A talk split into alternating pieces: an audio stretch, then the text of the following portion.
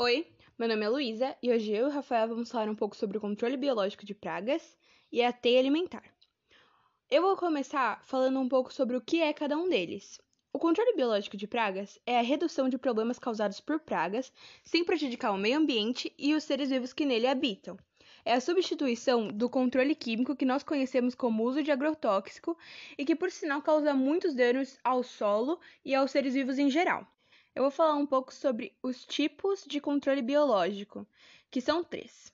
O controle biológico natural, que são basicamente as populações de inimigos naturais que já existem no ecossistema e que devem ser preservadas através de práticas culturais adequadas, como, por exemplo, o uso dos produtos fitossanitários mais seletivos e que devem ser utilizados na época adequada. Também tem o controle biológico clássico, que busca geralmente na região de origem da praga-alvo e é um agente biológico que seja efetivo no seu controle. É uma medida de controle de médio a longo prazo, ou seja, demora mais. E por último, nós temos o controle biológico aplicado, que consiste na liberação de grande número de inimigos naturais em determinada cultura. A criação é feita em laboratório e visa a rápida redução da população de pragas. Oi, eu sou o Rafael e vou falar um pouquinho sobre as vantagens, as desvantagens e os desafios do controle biológico no Brasil. Vantagens: é mais barato que o controle químico depois de implantado.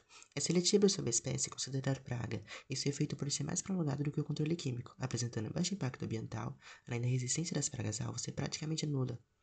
Desvantagens: o controle biológico de pragas exige qualificação técnica para sua difusão. A falta de recursos limita a sua implantação e a sua ação é mais lenta que o controle químico. A existência de várias pragas na cultura também pode limitar o programa além de ser sensível aos fatores abióticos. Desafios do controle biológico no Brasil. Há poucos programas específicos para financiamento e incentivos tributários de pesquisa e produção para desenvolvimento e a produção em larga escala dos produtos biológicos. A demanda crescente e a lentidão nos processos de registro favorecem a oferta de produtos não registrados de baixa qualidade e de eficiência duvidosa, gerando descrédito para o setor. Produção em larga escala dos agentes de biocontrole desenvolvidos no Brasil necessita evoluir para atender a demanda crescente, além de estabelecer normas específicas para a produção, controle de qualidade e fiscalização. Dificuldade do registro dos agentes de biocontrole, pois a legislação é a mesma utilizada para os produtos agrotóxicos.